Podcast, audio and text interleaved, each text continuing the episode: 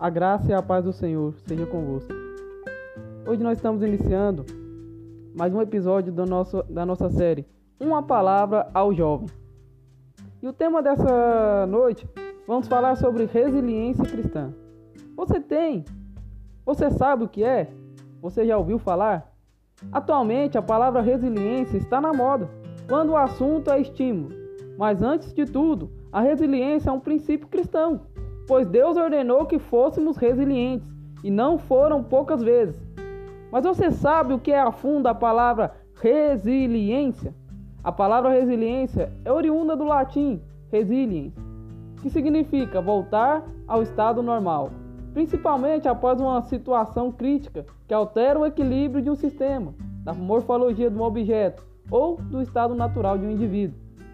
Na psicologia, resiliência pode ser compreendida como a capacidade de uma pessoa lidar com sérios problemas, vencer obstáculos pessoais ou sociais e não ceder à pressão, seja qual for a situação.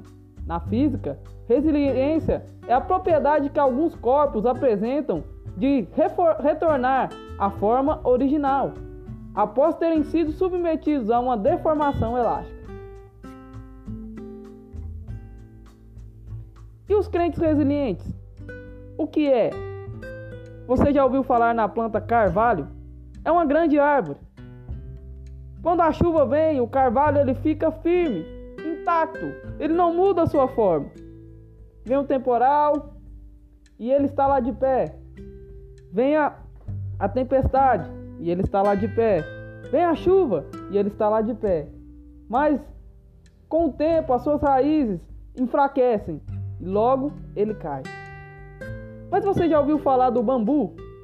O bambu também é uma planta. Porém, quando a chuva vem, quando a tempestade vem, o bambu tem o poder de se curvar, de mudar o seu estado.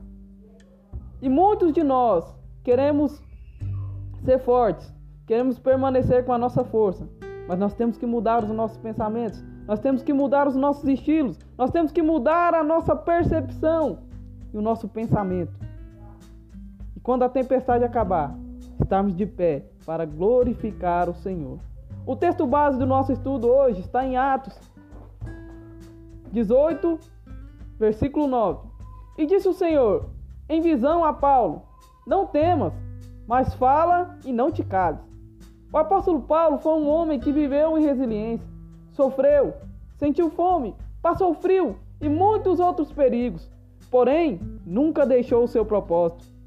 Como ser resiliente? Como você precisa agir e fazer para ser resiliente em meio à tempestade? O primeiro ponto que eu quero trazer aqui para a nossa reflexão é a fé. A fé é o escudo a qual travamos batalhas. E a maior estratégia do diabo é minar a sua e a minha fé. Ora, pois, um homem sem fé é um homem morto. E nós precisamos de fé para ser resilientes. A fé é o nosso, é o nosso suprimento. A fé é que nos mantém vivo. A fé é que nos dá esperança para olhar o amanhã e dizer que o dia vai ser melhor. Nós precisamos de fé. O apóstolo Paulo, no livro de Efésios, ele descreve a fé como um escudo. Sabe qual é o poder do escudo?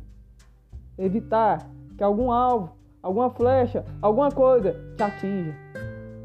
Sabe, sabe qual que é as coisas que querem te destruir, que querem te fazer desistir. São as notícias que você recebe, são as pessoas que te desmotivam, são os seus pais, talvez seja sua mãe, talvez seja o mundo, mas Jesus, Jesus te ensina hoje a ter fé. Tenha fé, resista. O segundo ponto é a perseverança, que é vinculada à fé. Preservar na vida cristã é algo irrevogável. A perseverança nos leva a ir adiante, sem olhar para trás. E, e ir, mesmo que todos não foram. E ser forte. E seguir o seu propósito. Isso é perseverar. Sabe, mesmo que todos digam não.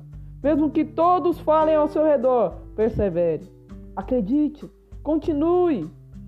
Seja firme. Forte. Mude o seu estado, mude o jeito que você fala, mude o jeito que você pensa. Sabe, se transforma, se reinvente. precisamos perseverar.